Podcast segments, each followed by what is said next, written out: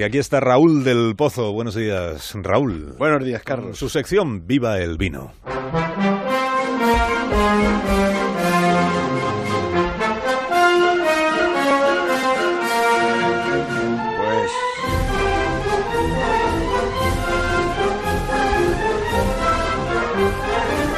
Cuando tú quieras, maestro. Pues, como dice en el contrato,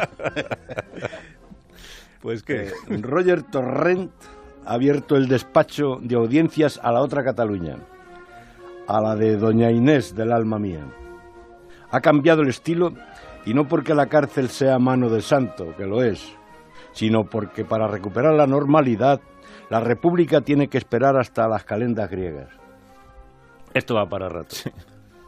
Los partidos que siguen la senda de la Constitución le dijeron que eso de la investidura telemática solo ocurría, recuerdas, cuando los diablos llevaban en volandas a los obispos a Roma tirándoles de la sotana. El prófugo sigue donde hay 600 tipos de cerveza y donde la espuma se llama encaje de Bruselas. También le recordaron al presidente que Puigdemont pertenece a un partido que ha practicado el saqueo y la mordida y está condenado por corrupción. El republicano Roger Torrent tendrá que visitar al rey. Esto sí que es gordo. Eso es como enseñar una cruz al demonio. Si va a la zarzuela, los de la CUP le van a montar el número y le van a llamar traidor. Pero nadie quiere ser héroe cuando le espera una celda. Hay que decirle que le da muy mala imagen al prófugo seguir en el reino de la cerveza.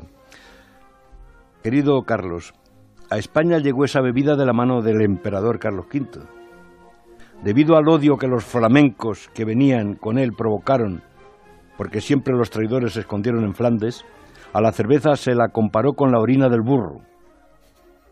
Lo escribe Lope de Vega en La pobreza no es vileza, que transcurre precisamente en Bruselas.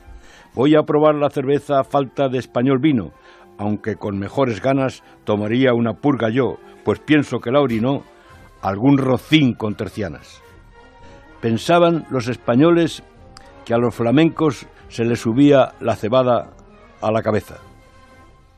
Ahora los suyos piden que Puigdemont vuelva a tragarse los rayos del sol, aunque sea la sombra de Estremera. Nadie sabe si el de los pies ligeros aparecerá con peluca en un barco extranjero. Mientras llega el día 31, el día de la verdad, saludemos al gordito Baco, de rosados ojos, y digamos como siempre, ¡viva el vino! tengas un buen fin de semana, Raúl. Hasta Un abrazo, la semana Carlos. que viene. Adiós.